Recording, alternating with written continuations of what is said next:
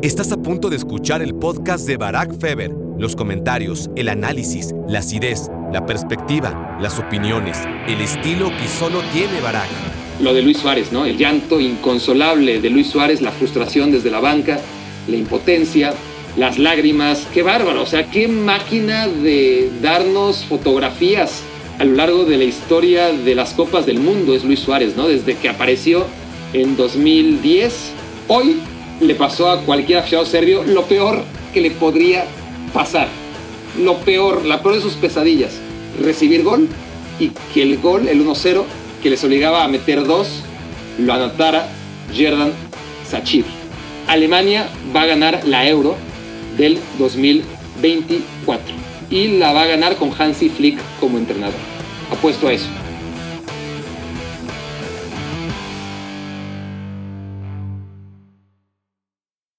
Hola, hola, hola. Bienvenidos a Me quiero volver chango en el día número 13 de las reflexiones mundialistas de Qatar 2022. Muchas gracias por hacerme su cómplice para matar el tiempo. Un día más, un día especial porque se acaba ya la fase de grupos.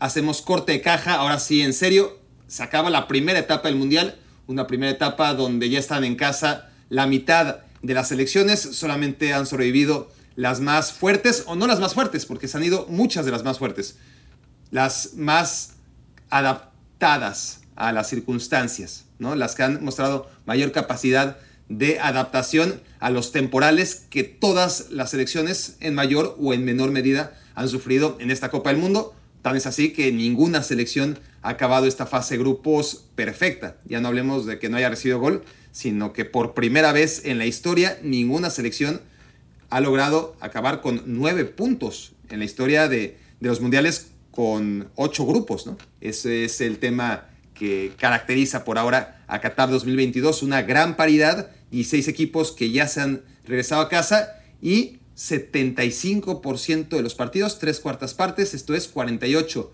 sobre 64 ya jugados. Así que ya no veremos tantos goles, habrá que estar pendientes de quién los va metiendo, empezaremos a hacer cuentas por el título de goleo y bueno, se viene lo más interesante de las Copas del Mundo, más allá que tengamos que lamentar ausencias como la de Alemania, como la de México, como la de Bélgica, como la de en menor medida Serbia o, Dinamarca, ¿no? equipos con los que muchos contaban para octavos de final.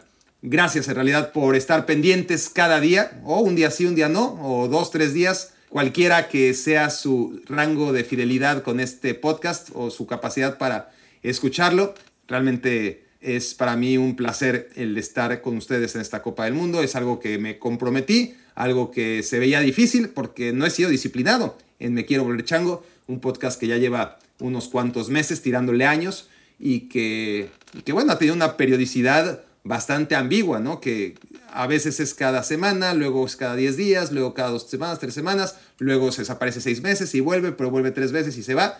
Y que a conciencia me preparé previo a esta Copa del Mundo y, empezamos a hacerlo dos veces a la semana, más o menos, y, llegamos con todo al Mundial. Y, realmente el que estén interesados en lo que digo, en lo que comparto, ya sea vía audio o, video a través de YouTube, me llena de gusto poder compartir esta Copa del Mundo con ustedes y además leer o escuchar a algunos diciendo que Me Quiero Volver Chango ha sido parte de su rutina mundialista, es música, es música para mis oídos y motor para mis ganas de seguir trabajando y gracias de verdad por hacerlo y sobre todo si es de noche, si es de tarde, si es de día, si es viernes, sábado domingo, si, si están en México, en Estados Unidos, en Centroamérica, en Sudamérica, en Europa, en Oceanía. Es realmente increíble lo que se está convirtiendo este podcast durante la Copa del Mundo y no tengo más que agradecerles de manera muy sincera e invitarles a no abandonar el barco ahora que se vienen los octavos de final y se viene lo realmente bueno. Todos los que además tienen la iniciativa de dejar un comentario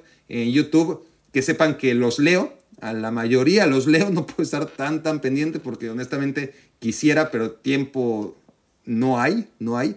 Pero bueno, siempre hay tiempo para podemos darle una repasada y agradecerles aunque no a todos les ponga gracias, que sepan que soy muy agradecido con sus comentarios, que realmente suelen ser muy, pero muy, muy generosos para con mi persona. Y bueno, ya que estamos hablando de geografía, vamos a la reflexión número uno, y esta tiene que ver con la repartición de victorias por confederación, un ejercicio que ya hice los que lo vieron o escucharon o los que lo recuerdan tras la segunda jornada, una vez que habían jugado todos los equipos dos partidos, hice un corte de caja y les compartí cuántas victorias y cuántas derrotas tenían las confederaciones tomando en cuenta la suma de todos sus equipos. Un mundial en el que, por cierto, en octavos de final están representadas todas las áreas, todos los continentes futbolísticos. Bueno, Oceanía no, porque ni siquiera clasificó al mundial como confederación. Es que, a ver, hay continentes futbolísticos y en los continentes futbolísticos, pues Australia no está en Oceanía, sino en Asia, por ejemplo, ¿no?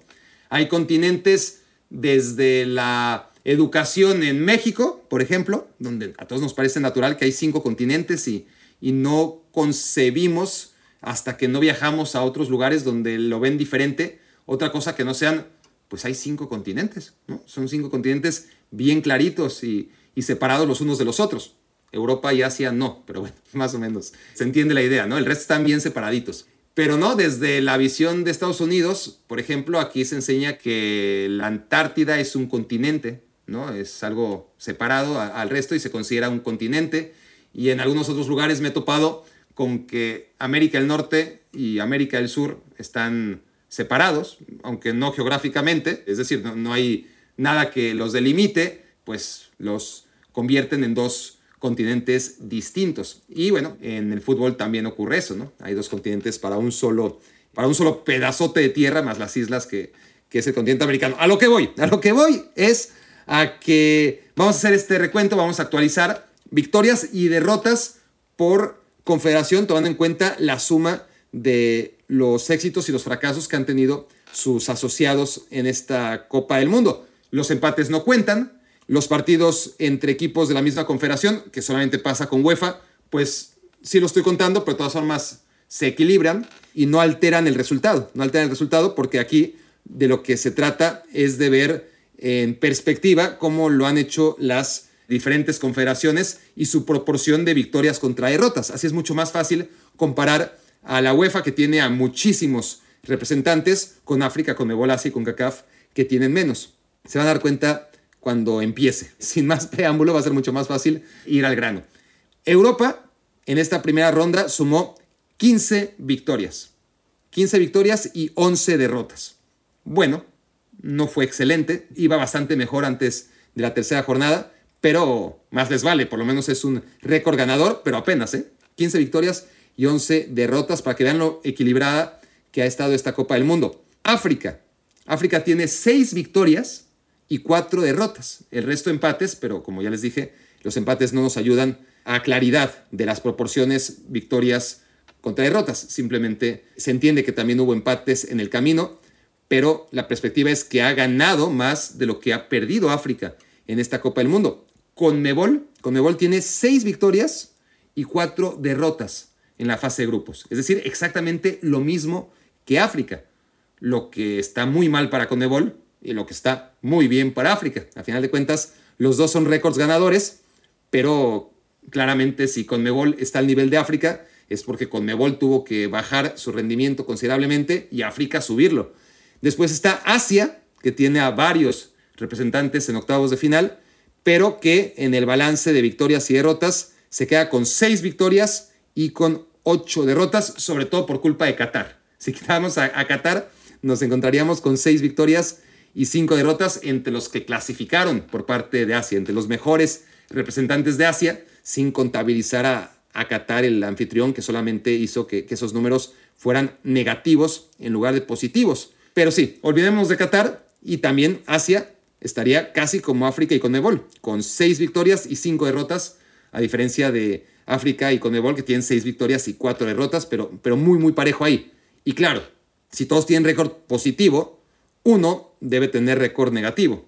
Y esa es la CONCACAF, que se queda con dos victorias, la de Costa Rica contra Japón, la conseguida por Estados Unidos contra Irán y con cinco derrotas. Ese es el registro que nos deja entonces CONCACAF y las confederaciones en general en una Copa del Mundo que, como les decía, pero luego me interrumpí a mí mismo y, y, perdí el hilo, pero lo que quería decir es que tiene un representante, ¿no? Cada continente, de los cinco continentes que entendemos, por lo menos en México, ¿no? Eh, América, Asia, África y, y Oceanía, cada uno tiene un representante. Incluso si dividimos, como hacen en tantos países, América del Norte y América del Sur, hay por lo menos un representante de cada continente en octavos de final, pues lo que está muy bien, ¿no? Lo que está muy bien para la pluralidad del juego. Reflexión número dos, esta me lleva a África. ¿Qué ha hecho África para estar pues mucho mejor? Porque hay que ponerlo en perspectiva, ¿no? África gana seis partidos, mete a dos equipos en la fase de octavos de final, dos se quedan en tercer lugar, Túnez y Camerún, y consiguen victorias históricas, que está bien, Túnez le gana a Francia, Francia ya clasificada, Francia con suplentes, pero Túnez le gana a Francia, ¿no?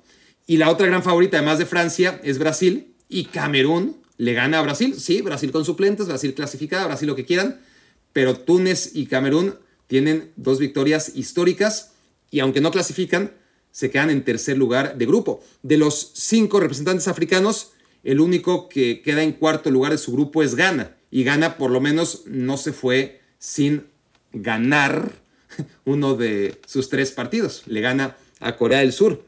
Si lo comparamos con 2018, no, no voy a hacer una historia de mundial por mundial de, los fracasos africanos y, y cómo en 2010 había tanta expectativa y acabó siendo un fiasco. Si nos vamos solamente a 2018, estuve revisando, han ganado, o en 2018 ganaron tres partidos. Entre los cinco equipos africanos, solamente ganaron tres partidos. Y mira qué rivales. Nigeria le gana a Islandia, Panamá pierde contra Túnez y el otro fue el de Senegal ganándole a Polonia, que fue un desastre. Es decir, Polonia, Panamá y la selección de Islandia fueron las únicas que perdieron en primera ronda contra los equipos africanos en el Mundial pasado de Rusia. Eso pone en perspectiva porque no clasificó ninguna de las cinco selecciones a octavos de final y ahora tenemos a dos que sí clasificaron y a dos que estuvieron cerca, ¿no? Bastante cerca de conseguirlo. Buen mundial para África, basado seguramente entre muchos otros temas en haber apostado en la gran mayoría de los casos, que no en todos, pero por técnicos nativos, por técnicos aborígenes, ¿no? por técnicos que han crecido en el fútbol al que dirigen y seguramente fueron futbolistas importantes en esas selecciones. El caso de Alou Cissé con Senegal, el caso de Rigobertson con Camerún. Con Marruecos igual dieron un cambio de dirección, estaban con Halilhodzic, que había hecho las cosas muy bien en, en Argelia hacía ocho años, y se lo dieron a un entrenador desconocido internacionalmente, pero que lo ha hecho de maravilla, ¿no? De maravilla con la selección de, Marruecos, que hace cuatro años estuvo muy bien dirigida por Gerard Renard, por un francés, pero que ahora se unió a esta tendencia de apostar por técnicos nacionales y está dando frutos, ¿no? Eh, claramente ha sido una buena idea por parte de las selecciones africanas, a diferencia de lo que venían haciendo históricamente, pensar que, ¿por qué no? ¿Por qué no vamos a estar preparados para que uno de nosotros nos dirija y, de alguna manera le están llegando, me parece, mejor a los jugadores y están consiguiendo cosas que, no se estaban consiguiendo cada cuatro años. Por fin parece que, el fútbol africano está reconduciéndose. Vamos a ver si, si logran en octavos de final hacer cosas interesantes, ¿no? Los senegaleses y los marroquíes no lo van a tener fácil, pero bueno, Marruecos, primer lugar de grupo. Senegal, inclusive sin Sadio Mané, logra meterse a los octavos de final. Y vamos a hablar seguro, seguro de sus actuaciones en próximas reflexiones de Me Quiero Volver Chango. Estén muy pendientes de ello. Reflexión número 3. Bueno, ¿les gustó? ¿Les gustó? Qué bueno que les gustó, porque ya no lo van a tener. Ya lo dije ayer, pero creo que vale la pena ahondar en esa reflexión. Para los que no lo hayan escuchado y los que sí, para que se lo chuten otra vez y que acaben de digerir que estuvo muy bonito mientras duró, ¿no? Algo que, quedábamos por sentado y que debería ser obvio en las Copas del Mundo, la definición en la que haya dos partidos al mismo tiempo y sean codependientes. Eh, lo que vivimos hoy con la selección de Uruguay jugando de un lado y siéndole suficiente su victoria durante muchos minutos y a la misma hora la selección de Corea del Sur jugando su partido, eliminada y necesitando un gol y de repente consiguiéndolo. Y eso alterando totalmente la dinámica no solamente del partido de Corea del Sur contra Portugal, sino sobre todo del partido que se jugaba a la misma hora con una Uruguay que estaba satisfecha, contenta con su 2 a 0 sobre la selección de Ghana. Eso que es parte tan importante de los mundiales, que nos ha regalado capítulos increíbles, sobre todo en estos últimos tres días en Qatar 2022 y que cada cuatro años nos deja memorias o recuerdos, ¿no? quizás para utilizar un mejor castellano, porque alguien por ahí me advirtió que es un anglicismo. No lo tengo tan claro, pero me parece interesante. Habría que, con la cabeza un poquito más despejada, concluir si memoria de memories es un anglicismo y, en español significa otra cosa y recuerdo es el sinónimo ideal. Pero bueno, gracias también por enriquecerme con los comentarios. Ya pensaré en ello, pero mientras tanto trataré de decir recuerdos en lugar de, memorias. Pero nos están exterminando estos recuerdos, ¿no? o la capacidad o el derecho a generar nuevos recuerdos de algo tan propio del fútbol como es en una Copa del Mundo que los equipos que llegan a la última jornada lleguen en igualdad de circunstancias. Eso no va a pasar a partir de 2026. Nos están quitando, gracias que hay grupos de tres en lugar de grupos de cuatro, nos están quitando esa emoción de la última jornada, de los dos partidos a la misma hora. ¿Y saben qué? Chinguen a su madre. Reflexión número 4 es la selección de Corea del Sur, ¿no? La selección de Corea del Sur en este partido contra Portugal, una Portugal liberada, una Portugal que como ya tenía prácticamente asegurado su primer lugar de grupo, sale con muchos futbolistas no habituales. De todas formas, Rafael Leao ni siquiera en este equipo plagado de suplentes, más Cristiano Ronaldo, a ver si se encontraba con un gol ni siquiera en, este 11 Rafael Leao encontró lugar de inicio, pero fue una Portugal mucho más despreocupada, no sé si llamarla alegre, pero sí despreocupada, ¿no? Ante una Corea del Sur que parecía que, no sabía lo que se jugaba, ¿no? Es, es, increíble cómo pues, la cultura de los diferentes países se puede observar de manera muy distinta en un terreno de juego. Había un momento en el que, por lo menos uno como latino decía, ¿qué les pasa a estos? ¿No se dan cuenta que se les está yendo la Copa del Mundo? Porque les veías la cara, compuestos, las ideas con la pelota, sin tomar en cuenta el minuto que estaba jugando. No, realmente no veías urgencia por parte de la selección de Corea del Sur. Pues si algo tienen es, disciplina. Están obviamente como futbolistas, pero como seres humanos también crecidos en otro tipo de cultura, en donde las ansias y el nerviosismo no te llevan a ningún lado, ¿no? Entonces, uno desde aquí, desde la distancia, tanto física como cultural, pues yo decía, ¿qué le pasa a estos coreanos? ¿no? Es que no se dan cuenta que están quedando fuera y que necesitan un pinche gol, nada más un gol. O sea, ¿cómo estábamos los mexicanos cuando necesitábamos nada más un gol para pasar en contra de Arabia Saudita? ¿no? Y nada de eso se veía en Corea del Sur contra Portugal. Bueno, con una frialdad tremenda. Por cierto, vaya gol, vaya el gol de, de Corea del Sur, el del empate, que volvió a pasar lo mismo, por cierto. ¿Se acordaron de mí o no? Más les vale haberse acordado de mí, porque cuando mete gol Portugal en los primeros minutos del partido dije, ja, ya valió madre. Ya valió madre Portugal, no Corea del Sur.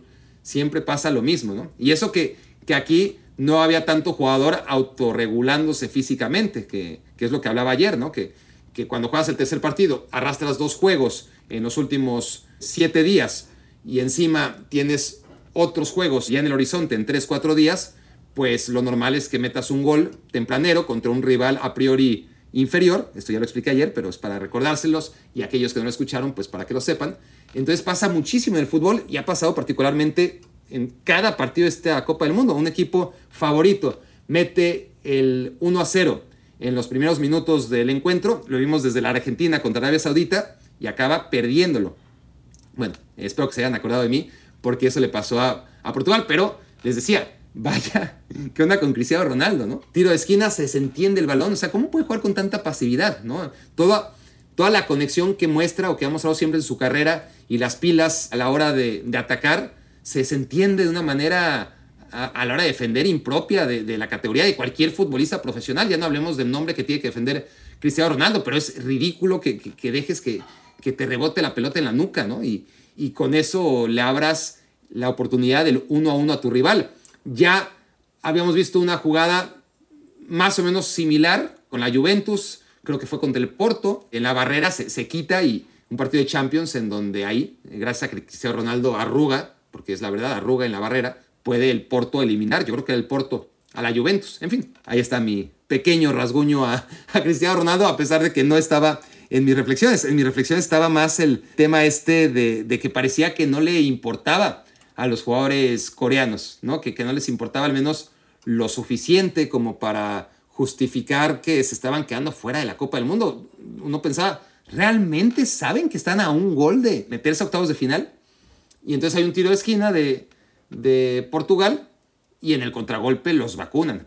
Un Minson que, que hay muchas bajas en esta Copa del Mundo y, hay otros que, que, sí llegaron pero que no están en plenitud y Minson que, que tuvo una fractura en la cara a días del Mundial pues, pues lo está pagando con esa máscara que se ve que le incomoda y, y no está en su mejor nivel pero acaba siendo una jugada majestuosa, ¿no? Con un Portugal que se había lanzado el ataque en el tiro de esquina al último minuto, gran conducción y un pase excelso, ¿no? Aguanta perfectamente y un pase maravilloso a, Juan para lograr el gol de la victoria y así que Corea del Sur se metiera a los octavos de final. Y ahí sí vimos eh, los festejos y el llanto y, mencionamos que sí, que claro que les importaba. Estaban esperando su momento, estaban esperando su momento y estaban, eran muy conscientes que ese momento podía llegar en cualquier parte del desenlace, ¿no? Que las prisas no les iban a ayudar en nada, que la desesperación, que los gritos, que la histeria no les iba a favorecer, no les iba a acercar al, a la victoria y a la clasificación de octavos de final, sino todo lo contrario. Fueron disciplinados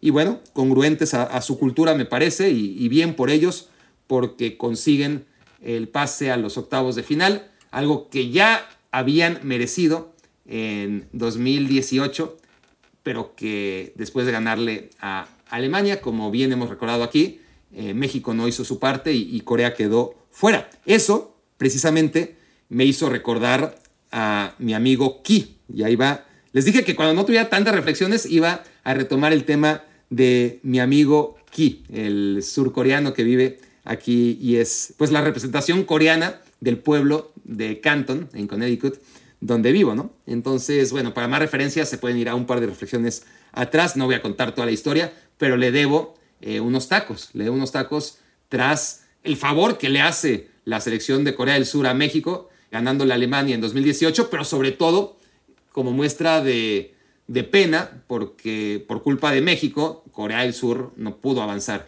a octavos de final. Entonces le escribí a mi amigo Ki, me acordé de él, y le dije, ¿cómo estás? ¿No? Este, en los últimos minutos, ¿no? Le, le, escribí. Y me dice, estoy llorando. Digo, este, más te vale estar llorando. Y me dice, no, literalmente estoy llorando, ¿no? Y veías en la transmisión, obviamente, a, gente como Ki en las tribunas y jugadores llorando y desahogándose y, vaya que fue importante para ellos, ¿no? La, forma en la que lo consiguieron, lo que lucharon, la frustración de 2018 y, de, y de otras copas del mundo en donde no habían logrado repetir las sensaciones que sí vivieron en 2002 y que no es la primera vez que se meten tampoco desde 2002. Yo creo que en 2010 también logran meterse a octavos de final.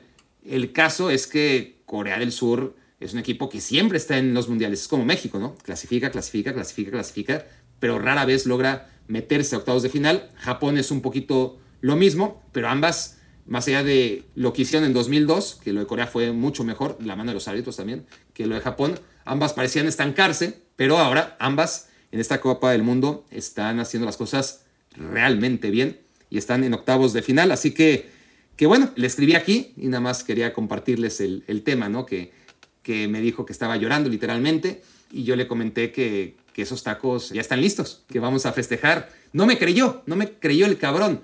Es decir, como que me dijo, ja, ja, ja, y no me dijo nada más, pero le voy a dar cachetada con guante blanco y a ustedes también, a todos los que creen que no voy a cumplir mi promesa de hace cuatro años y medio de invitarle los tacos a, a mi amigo aquí ya verán, en un día de pocas reflexiones, cuando tenga que rellenar cómo cumplo o no cumplo mi, promesa. Pero, pero no quería reflexionar solamente sobre Ki en esta reflexión número 5, sino sobre el ver a, los paisanos de Ki, de las tribunas y en el terreno de juego llorando a lágrima viva, ¿no? Fue, fue realmente emotivo. Y otra vez el tema este del que ya me quejé, pero, pero no quiero dejar pasar la oportunidad de la transmisión internacional cortándonos en el momento que, realmente estamos esperando ver, ¿no? Es decir, no vimos el partido los dos partidos al mismo tiempo solamente para que sea el pitazo final y nos manden a comerciales, ¿no?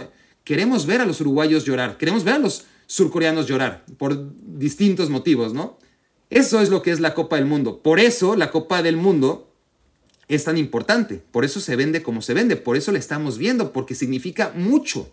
Entonces, es como, estaba pensando, es como si vamos a una boda y ya nos chutamos la ceremonia y todo muy bonito, y el rezo y, las palabras y, todo muy bien. Y al momento de, puedes a la novia, los declaro marido y mujer. En ese momento, ¡puc!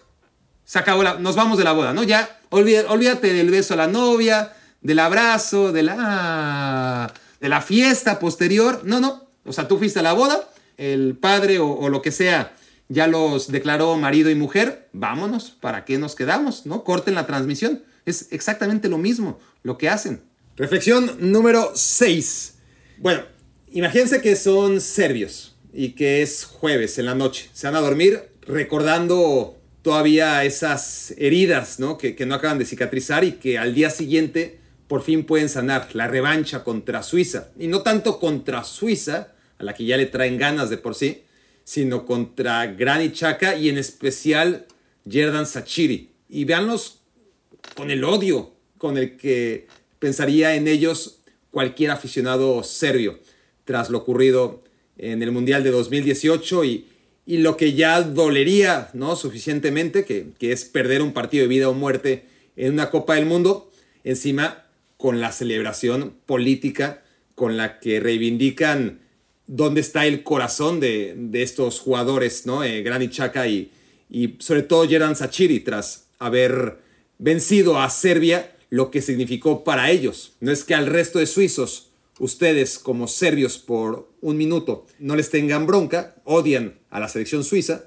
pero en particular a Granit Xhaka y a Jeran Sachiri. Se van a dormir, tratan de conciliar el sueño, pero piensan en cómo tienen que cambiar las cosas, ¿no? Al día siguiente. Piensan en lo peor, porque tienen miedo, ¿no? Tienen miedo de, que ocurra, porque honestamente Suiza es una buena selección. Pero por lo menos Sachiri ya está viejo. Sachiri ya no está jugando. Sachiri ya no es una amenaza. Pueden dormir tranquilos, sabiendo que pase lo que pase, y pueden pasar cosas feas, pueden quedar fuera de la Copa del Mundo, porque tienen que ganarle a Suiza, pero no se preocupen por Jedan Sachiri porque porque ya su cuarto mundial, ya no, ya no está, ya no está como para hacerles daño. Hoy le pasó a cualquier aficionado serbio lo peor que le podría pasar. Lo peor, la peor de sus pesadillas. Recibir gol y que el gol, el 1-0, que les obligaba a meter dos, lo anotara Jerdan Sachiri. No podía festejar porque estaban muy advertidos y bien advertidos de, de no hacer más reivindicaciones políticas en caso de, gol y de festejo.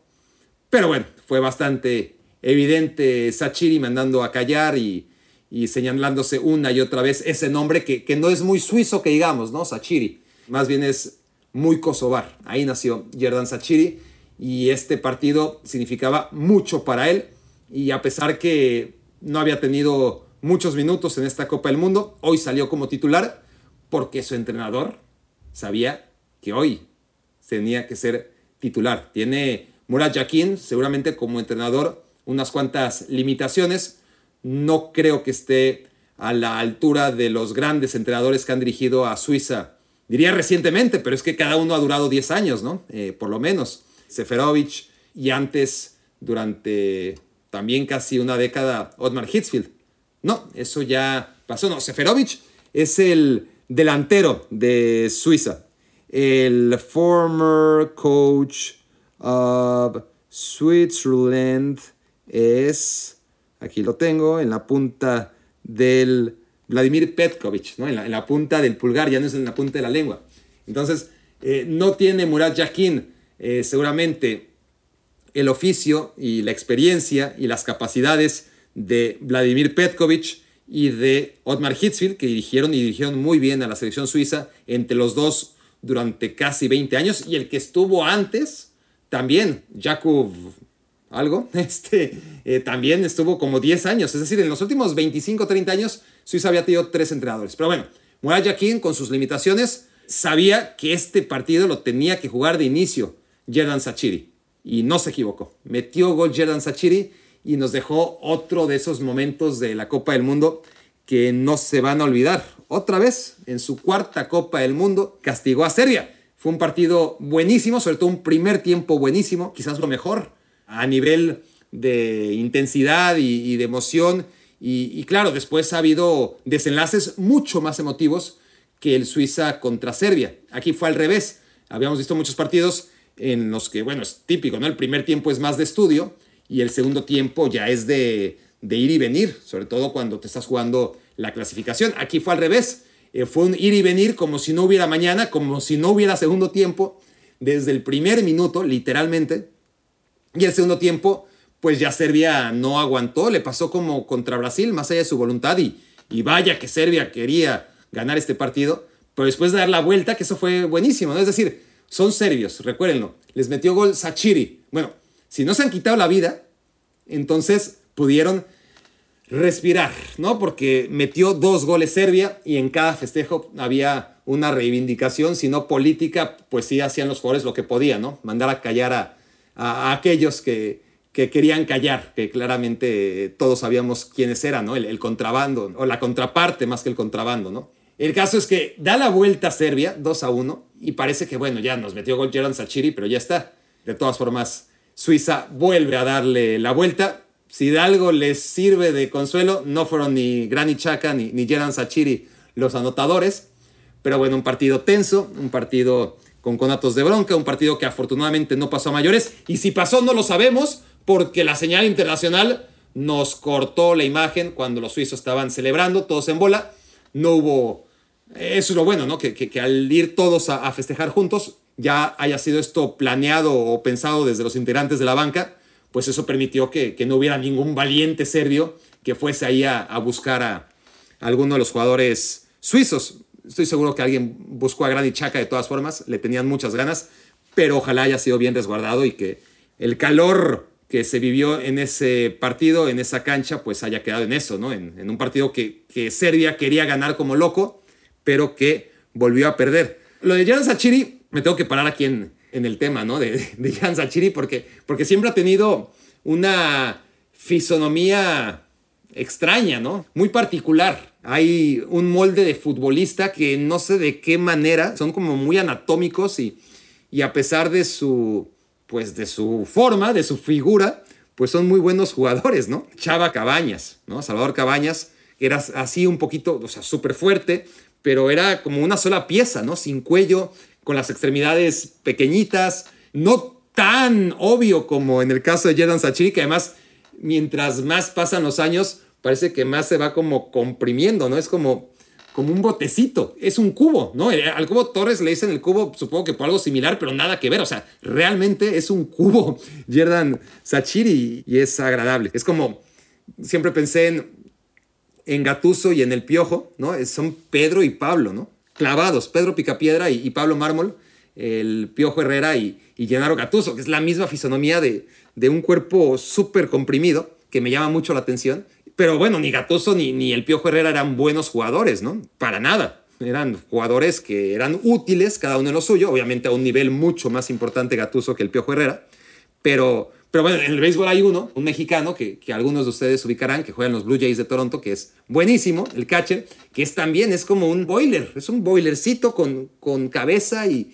y, Sachiri es eso, ¿no? no me debería meter con el cuerpo de Sachiri, lo estoy tratando de, este, sin ningún éxito, veo, pero estoy tratando de, de, por el contrario, enaltecer cómo Sachiri, a pesar de esa figura, ha sido tan buen jugador y, y tiene esa plasticidad. Ahora menos, en años no tan lejanos, era un jugador muy, muy ágil, ¿no? Me llama mucho la atención, como pueden ver, la anatomía de Jerdan Sachiri.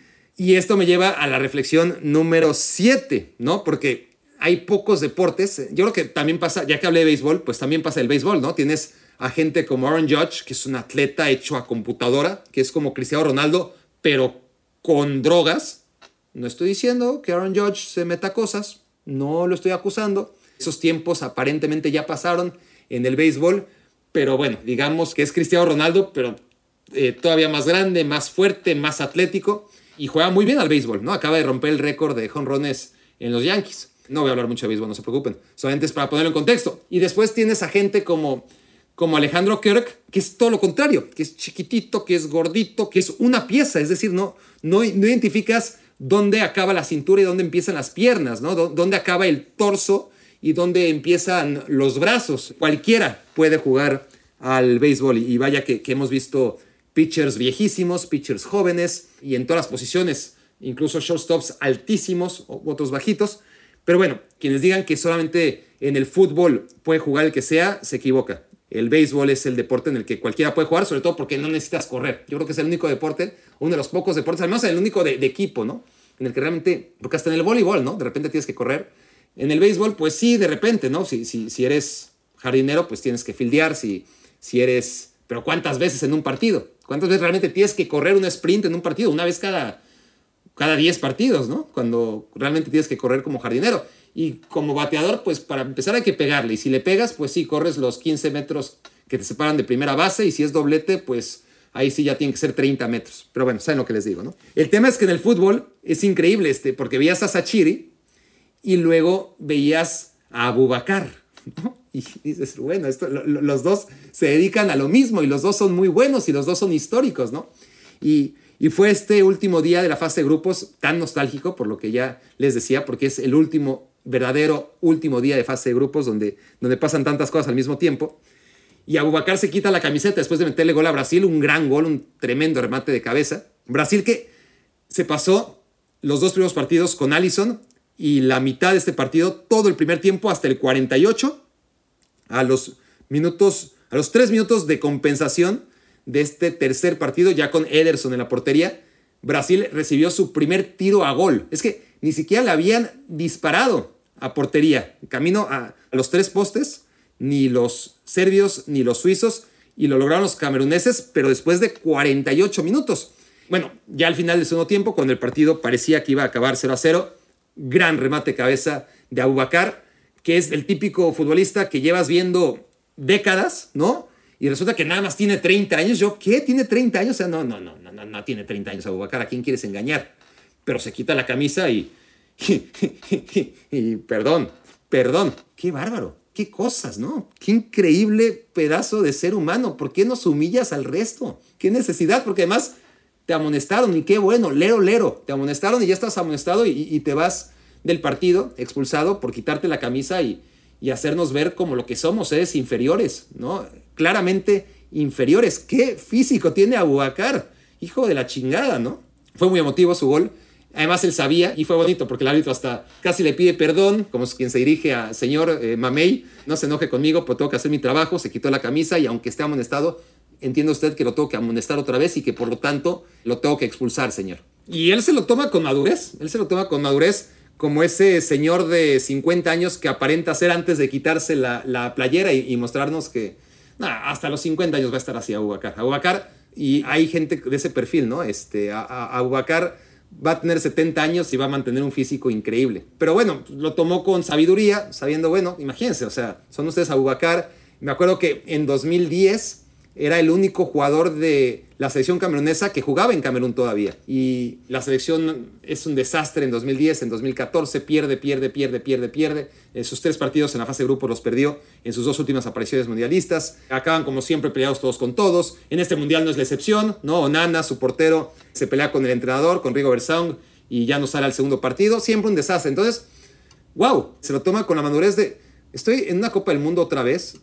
Estamos ganando un partido por fin a Brasil y estoy metiendo un gol en el último minuto, pues claro que me quito la camisa y humillo al resto del mundo, ¿no? Y si eso me va a costar la tarjeta amarilla y, perderme el tiempo de compensación, pues bienvenido sea, porque de todas formas no vamos a jugar octavos de final. Si hubiera sido el gol en la clasificación, eso habría estado triste, ¿no? Habría sido triste y habría sido merecido para Ubacar perderse los octavos de final por querernos humillar así al resto de habitantes de este planeta. Pero sí, este gol de Abubakar hubiera clasificado a su selección solamente en caso que Suiza y Serbia hubiesen empatado, que podían haber empatado. o sea, Serbia ya en algún momento lo que quería era evitar que Suiza avanzara, ¿no? Entonces Serbia hubiera festejado muchísimo, por lo menos el empate, y habría estado bueno eso de que Abubakar por quitarse la camisa se perdiera el partido de octavos de final, lo que no va a ocurrir. Reflexión número 8. Nos dejó muchas postales esta última jornada mundialista para irnos a la otra televisión que no pudimos ver más de lo que nos mostraron, pero lo de Luis Suárez, ¿no? El llanto inconsolable de Luis Suárez, la frustración desde la banca, la impotencia, las lágrimas, qué bárbaro, o sea, qué máquina de darnos fotografías a lo largo de la historia de las Copas del Mundo es Luis Suárez, ¿no? Desde que apareció en 2010 en Sudáfrica, ya era el goleador del Ajax, campeón de goleo de la Eredivisie, de hecho, pero era un desconocido en el marco internacional, ¿no? Era como Cody Gakpo hoy, más o menos. Apenas estaba dando a conocer para la gran mayoría de la gente. Y esas manos que todo el mundo recuerda, además todo el mundo le echa la culpa que, o sea, realmente quién no lo iba a hacer y además yo no entiendo a la gente que le parece que fue anti-fair play por parte de, Luis Suárez. Hizo lo que hemos hecho todos, inclusive en la cascarita. Imagínate en una Copa del Mundo en cuartos de final, ¿no? Este, obvio. Y además hay otro jugador, estaba viendo la imagen, el video, y de hecho Luis Suárez primero en la línea lo salva con los pies. O sea, primero ya, ya había sido el héroe salvando el gol con los pies. Da rebote en la misma jugada, en el contrarremate, ahí este, sale mal Muslera, para variar. Se quedan dos defensas, que son Luis Suárez y otro, más que defensas, jugadores eh, defendiendo. Y ese otro, que no sé quién es, también intenta atajar, pero pues no es fácil, no es fácil. Y Luis Suárez sí alcanza a, meter la mano y, y, hacer lo que pues tocaba hacer, lo que hubiera hecho cualquiera y quien no, hombre, sería como para preguntarnos si realmente tiene un alma competitiva como para estar jugando el fútbol profesional y, y una Copa del Mundo, ¿no? A ver, quiero respetar a quienes piensan diferente, como siempre, es sano respetar a los que piensan diferente, pero me cuesta mucho trabajo pensar que realmente ellos no hubieran hecho lo mismo que, que hace Luis Suárez. Pero bueno, nos deja esa imagen de villano, sobre todo porque al final si entra a la pelota, sí, porque, porque no es que metió la mano y, dijo que no y como algo así como Maradona, ¿no? Que, que le escondió y, y, al final no, aquí este, pues fue mano, lo expulsan, le toca salir de la cancha y no hubiera pasado nada si a Samoa Guián no lo falla. ¿No? Es decir, si a Samoa mete ese penal y gana casi como anfitrión, porque el Mundial era en Sudáfrica, pero había muchas ganas que un equipo africano pudiera meterse por primera vez en la historia a semifinales, pues si a Samoa mete ese gol en el último minuto del partido de penal, pues nadie se acordaría de la mano de, Luis Suárez, habría sido como cualquier otra. Pero claro que, que ahí estaba Luis Suárez, que ni siquiera se fue de la cancha como le obligaría, y otra vez, quién se habría ido de la cancha en esas circunstancias. Había que verlo, ¿no? Lo falla Samoa Guián y después llegan los penales y, los gana Uruguay y, Luis Suárez lo festeja por todo lo alto cuando por reglamento ahí sí tendría que estar ya en los vestidores. Pero bueno, esa fue solamente, solamente esa historia ya pertenece al libro dorado de los momentos que nadie va a olvidar en las Copas del Mundo, ¿no? Lo, que siempre he hablado, sobre todo estos últimos días, lo que hacen las Copas del Mundo por, por nosotros. Pero no solo eso, es decir, ¿cuántos jugadores no tienen un recuerdo de, Copa del Mundo y ya está?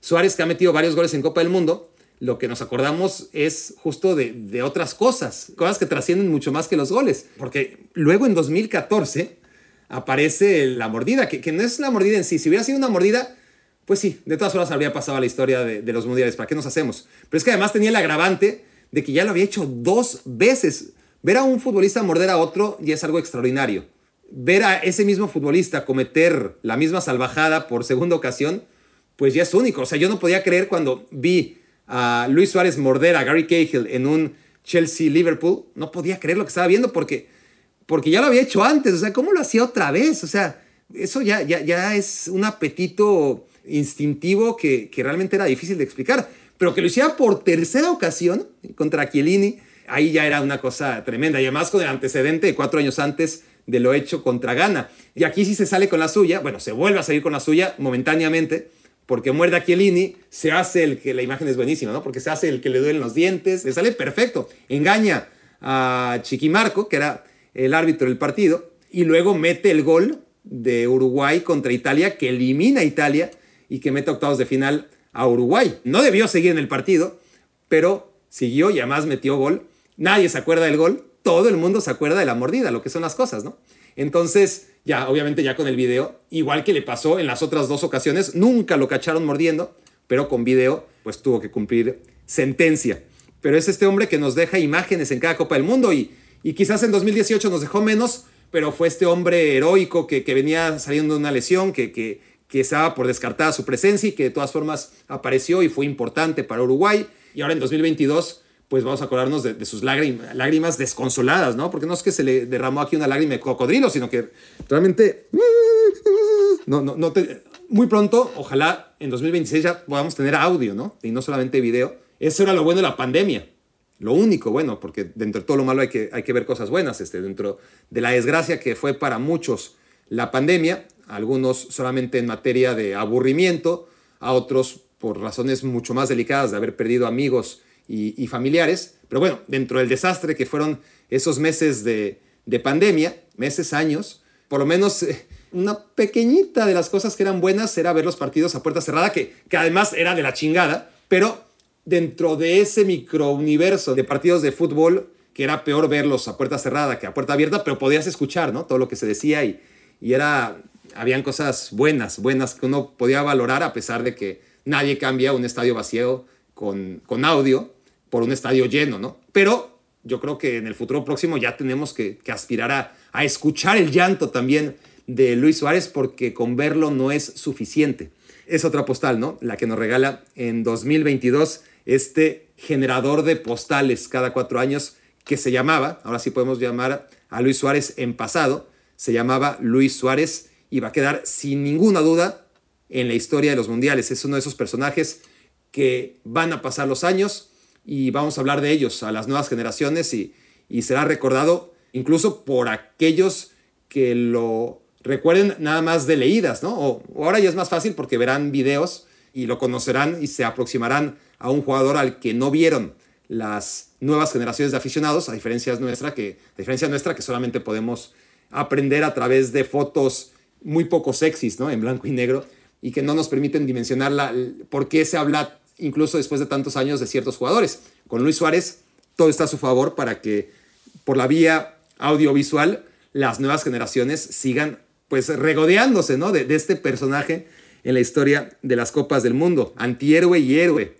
villano por excelencia ¿no? de, las últimas Copas del Mundo, sucesor de Materazzi, que también duró solamente una Copa del Mundo, pero vaya que fue el, esos villanos que, que también necesitan los mundiales y hoy Luis Suárez ha tenido su última aparición en las Copas del Mundo, uno de los grandes villanos en la historia de los mundiales. Reflexión número 9. Esta la dejé un poquito fuera de, lo demás porque era una postal que, ya es que entre tantas cosas ya ni me acuerdo quiénes eran. Honestamente ya no me acuerdo, pero no importa, no me importa porque, porque pasa tanto en el fútbol. No tiene que ser en un mundial, pasa en todas las ligas, en la Liga MX, en Europa, en los mundiales. Esa escena del gol del equipo que necesita dos goles por lo menos y que mete uno y que el que mete gol antes que festejar va por la pelota, pero el portero antes de lamentarse, rapidísimo, agarra la pelota y no la suelta. Y qué lamentable es esa imagen, ¿no creen? Qué lamentable es ver eso cada partido, sin importar si es una Copa del Mundo, si es Champions League, si, si es el portero de un equipo grande que le está escondiendo la pelota a un delantero de equipo chico que nada más quiere reanudar el juego lo más rápido posible y entonces está el rifirrafe de que no me dejo y, una niñería, una bobada, siempre me ha intrigado mucho desde muy niño, ¿no? El, esa escenita me, me da pena ajena siempre, ¿no? Me parece tan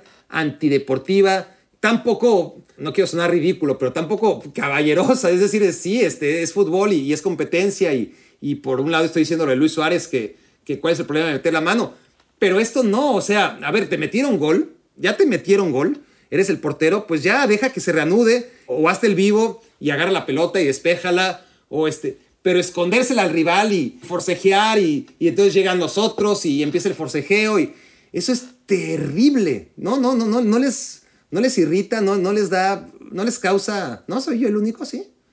Alguno de ustedes, sé que alguno de ustedes, con que sea uno, me conformo, ¿no? Que, porque es algo que, que se repite siempre en los partidos de fútbol y, y que hacen mal los porteros, ¿no? Realmente hacen mal. Y sabes qué? Los que anotan gol, pues también, o sea, se, se encasillan y, ya, es una cuestión de orgullo de quitarle la pelota, porque hay unos que, que hasta la piden, oye, por favor, y, ves que por la diferencia de tamaños ya este, asumen la derrota y tratan de, si no va a ser por la fuerza, por la razón, explicarle al grandote, el portero, que suelte la pelota porque quiere reanudar el, partido, ¿no? Y esto en, porteros de equipos chicos, pues todavía se puede más o menos argumentar y, entender.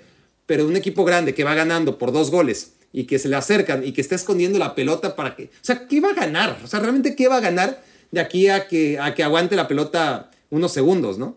Y el delantero que está pidiendo la pelota y que no se la puede arrebatar, que está negociando que por favor se la dé, Carajo, vete a media cancha, ya se encargará el árbitro. O, o no pidas el tiempo y ve con un recoge balones que hay por todos lados, sobre todo en un mundial, ¿no? Todavía si estás jugando de visitante en el campo del Stoke City, pues por, eh, no aparecen recoge balones por ningún lado, ¿no? Y hay una sola pelota. Estás en la Copa del Mundo, hay balones por todos lados, hay un friego de recoge balones. En lugar de estar perdiendo el tiempo con el portero B y, y en la banca seguro hay un balón, o el recoge balones de al lado, pero no piensan. No piensan y es una escena que, se repite siempre y, que me llama mucho la atención. Luego, para acabar, la reflexión número 10 tiene que ser en torno a, todos los que ya se fueron. Bueno, no todos los que ya se fueron. Imagínense si, si hago otras 16 reflexiones a estas alturas de la madrugada para la mayoría de ustedes. No, creo que sí, bien merece un análisis como ya hicimos un poquitito, ¿no? Eh, advertimos, lo, o advertimos, advertí yo, bueno, no, y Alex Pareja también, lo advertimos juntos en un capítulo previo que Dinamarca no, eh, no, no tenía pinta de caballo negro, no había argumentos sólidos para pensar que Dinamarca podía hacer grandes cosas. Serbia, otra de las que se va a casa, esperaba más de Dinamarca, sí, eh, ojo, quedó último lugar de grupo. Yo estoy diciendo que, que no puede ser una gran decepción cuando no tenía para más allá de octavos de final, pero octavos de final en ese grupo tenía que meterse Dinamarca.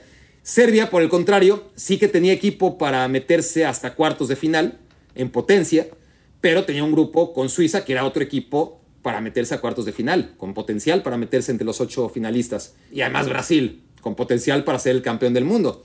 Entonces, fue pobre lo de Serbia en general, goleado por Brasil, un empate apenas con Camerún, en un partido de ida y vuelta que no lograron controlar nunca, y esta última derrota contra Suiza, sí, fue pobre en general lo de Serbia con los grandes futbolistas que tiene, y lo de Bélgica, un poco lo de Dinamarca, solamente que con más figuras, y, con lo mismo, en ese grupo, o en cualquier grupo, Bélgica debería haber calificado, y su tope estaba en octavos de final, no daba para más, pero hace el ridículo en todos los partidos que juega, es el que peores sensaciones deja junto con Qatar, cada uno a su escala, pero el de Qatar pues también es ya lo hemos hablado muchas veces, pero, pero ha sido una manera de recibir la Copa del Mundo sui generis, ¿no? Porque, porque nunca hicieron acto de presencia.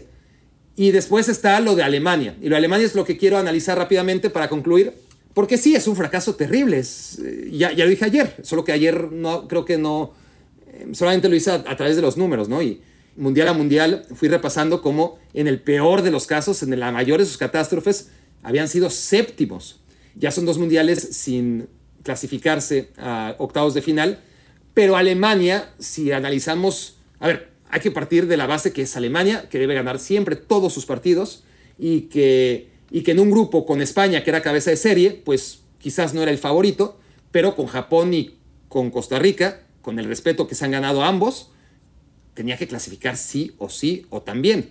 Entonces, no quiero excusar a Alemania solamente porque para mí era favorita y va a sonar a que ah, cuando fracasan los que Barack dice que van a fracasar, son un desastre, Bélgica y Dinamarca. Pero cuando fracasa uno que, que Barack dijo que iba a meterse hasta la final, no, en realidad yo siempre decía, a mí me llama mucho la atención que Argentina está sobrevalorada. De la misma manera en la que no entiendo todo el favoritismo que tiene Argentina, no entendía cómo Alemania era tan poco favorita, ¿no? Y sí, comprobé lo que ya podía ir oliendo, pues yo creí que con Rudiger y con Zule la defensa iba a estar bien protegida y no lo estuvo. Pero dicho todo lo anterior, aunque quizás sí sea para justificarme, la verdad es que no sé por qué estoy haciendo eso, a lo mejor ni siquiera me estoy dando cuenta y sí es para justificarme, pero, pero por lo que sea quiero hablar de Alemania y quiero decir que hay maneras de perder y de hacer el ridículo. Está haciendo el ridículo Alemania, sí, porque son dos mundiales seguidos en los que con dos grupos donde debió haber clasificado, o sea, no me jodas, con México, con Corea del Sur y con Suecia tampoco clasificó. Y en este mundial vuelve a pasar lo, mismo. Pero tuve los partidos de Alemania y debió haber ganado por lo menos, es lo mismo que Canadá, ¿eh? es decir, Canadá, cero puntos, pero debió haber ganado cinco por lo menos. Claramente el de Bélgica y en los otros dos, honestamente, podría haber empatado sin ningún problema. Pero, pero olvidémonos de, Canadá. Enterremos ya en paz a la pobre selección canadiense. Este, el tema con, con Alemania es que contra España fue un partido parejo, que los dos se cuidaron, la cagó Alemania por cuidarse tanto, porque al final pues no calculó que, que ese empate la eliminaba en el escenario en que Japón le ganara a España, que parecía inviable, pero acabó ocurriendo, ¿no? Entonces no fueron demasiado por ese gol extra, vinieron de atrás, iban perdiendo, lograron el empate, pero, pero a lo que voy es que contra Japón, buen primer tiempo, muy buen primer tiempo de Alemania, pero solamente les alcanzó para un gol. Y en el segundo tiempo fue un desastre. Defensivamente siempre fue un desastre. Hasta en sus mejores momentos, Alemania fue un desastre con Zule, con Schlotterbeck, con Rudiger, con quien quiera que estuviera jugando en el lateral derecho. Tuvieron que recurrir a Kimmich al final y ni por esas, parecía lo más lógico, ¿no? Tienes, tienes a, a Kimmich, a Goretzka y a Gundogan. Bueno, Kimmich es el mejor de todos, pero además te puede jugar lateral derecho y tiene muy buenos sustitutos en la posición de mediocampista. Mete a Gundogan y a Goretzka en el medio y mete a Kimmich como lateral derecho porque no tienes laterales derechos.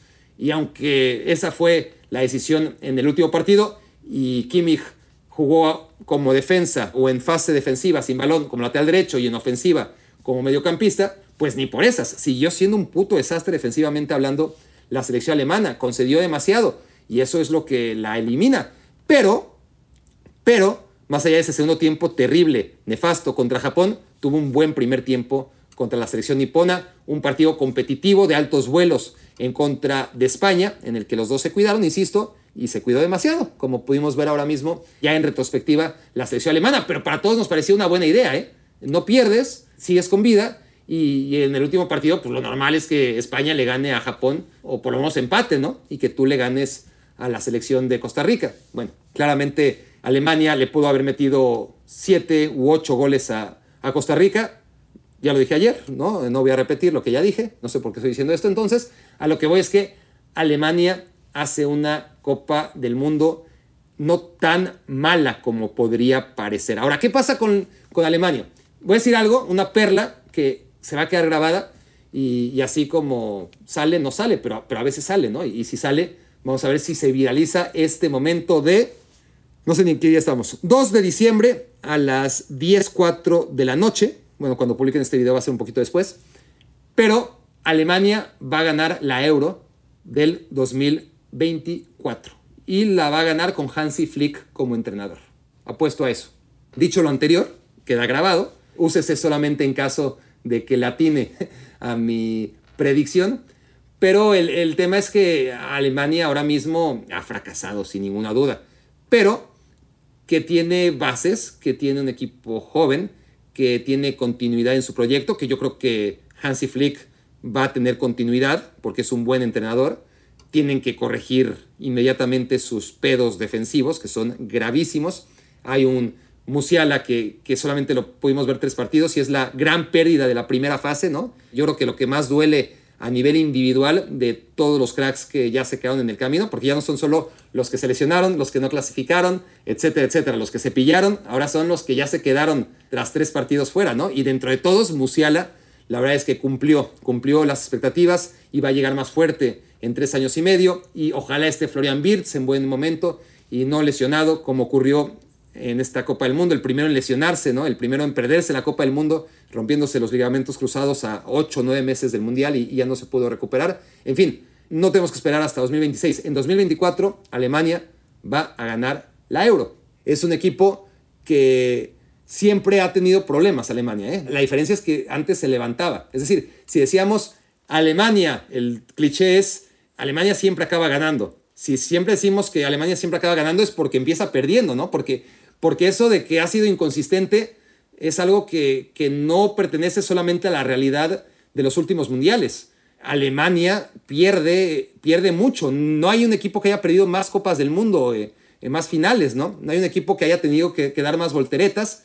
Y si ha dado volteretas, ha sido porque ha caído durante los partidos, porque le han sorprendido, porque ayer repasábamos, creo aquí mismo, que contra Argelia en el 82 perdieron el primer partido, ¿no? Y, que no es nada nuevo en la selección alemana empezar mal, pero Alemania se podía levantar. Y si se podía levantar, me parece a mí que tiene que ver con que físicamente era un equipo súper poderoso. Y ahora no digo que no lo sea, pero al menos en el ámbito físico, ahí sí las distancias se han equilibrado. Lo que no se ha hecho tanto en lo táctico, en lo técnico, en lo físico sí, los equipos, aún cuando sean como los japoneses, que, no son grandotes, pero físicamente ya te equilibran, ¿no? Corren, corren, corren y, y aguantan y, y, hay mucho menos espacio, ¿no? Para poder tomar decisiones. Este, por eso Musial es un tipo tan válido y que fue tan diferente en esta selección alemana, ¿no? Porque ante la falta de, de lo que necesita cualquier jugador, decía Cruyff, que con tiempo y espacio todos son buenos, ¿no? Dale 5 metros y 5 segundos a un jugador, creo que decía menos, ¿eh? Dale un metro y un segundo, en la cabeza de Cruyff bastaba con un metro y un segundo para que cualquiera fuera bueno. Para Johan Cruyff era fácil, algunos nos das 5 metros y 5 segundos y seguimos siendo unos petardos. Pero bueno, en el fútbol profesional está claro que ya no hay un metro y un segundo contra nadie. Y Musiala lo sabe encarar perfectamente y encontrar siempre las salidas. En fin, ese es el tema de, Alemania, ¿no? Que, ahora creo que, que ya no tiene la capacidad física, no porque la haya perdido, sino porque las los otros equipos la han ganado. Entonces ya Alemania que se recuperaba y que era un taladro y que anímicamente también era un equipo súper fuerte, pues ya también creo que ha avanzado la psicología en el fútbol. En general, los equipos acostumbrados a no competir se la han creído. Esta Copa del Mundo ha sido obviamente una Copa del Mundo en la que han ocurrido muchas sorpresas desde la primera hasta la tercera jornada. Ya veremos en octavos de final. Ya empezamos a ver el, bracket, ¿no? las llaves y, dar por hecho que va a pasar Argentina contra Australia seguro, ¿no? y que se va a enfrentar a Brasil en semifinales cuando no han jugado ni los octavos de final. Y cuando hemos visto muchas sorpresas, ¿no? Como para adelantarnos tanto en el camino. Entonces sí, anímicamente también yo creo que la fortaleza alemana física y anímica ahora ya se ha equilibrado y exige superioridad técnica, ¿no? Y, vaya que ha trabajado en ello Alemania. Y tiene jugadores súper técnicos y colectivos que han brillado, tanto que, que así ganaron el Mundial 2014. No lo ganaron físicamente, no nos engañemos. Pero esa Alemania que caía y que se levantaba, ya no la veremos porque los otros equipos ya no se dejan aplastar por un equipo que era física y anímicamente superior y que ahora todos los equipos están muy bien trabajados en lo físico y en lo anímico. Creo que eso explica parte del fracaso alemán, del doble fracaso alemán, más allá de que nos hemos metido, y ya no lo voy a hacer, en el tema del delantero, en el tema de los laterales, en el tema de los defensas centrales, inclusive en el tema de Manuel Neuer. Lo que yo no quise ver, o lo que yo no pude ver, es que esta selección alemana tenía un gran mediocampo, indudablemente, pero que cojeaba por todas las demás patas, ¿no? Y, y que en una pata no pudo sostenerse. Esto fue Me Quiero Volver Chango el día número 13 de Reflexiones Mundialistas. Muchas gracias por haberme hecho su cómplice para matar el tiempo. Escuchaste el podcast de Barack Feber. Toda la información de los deportes con un toque de Barack.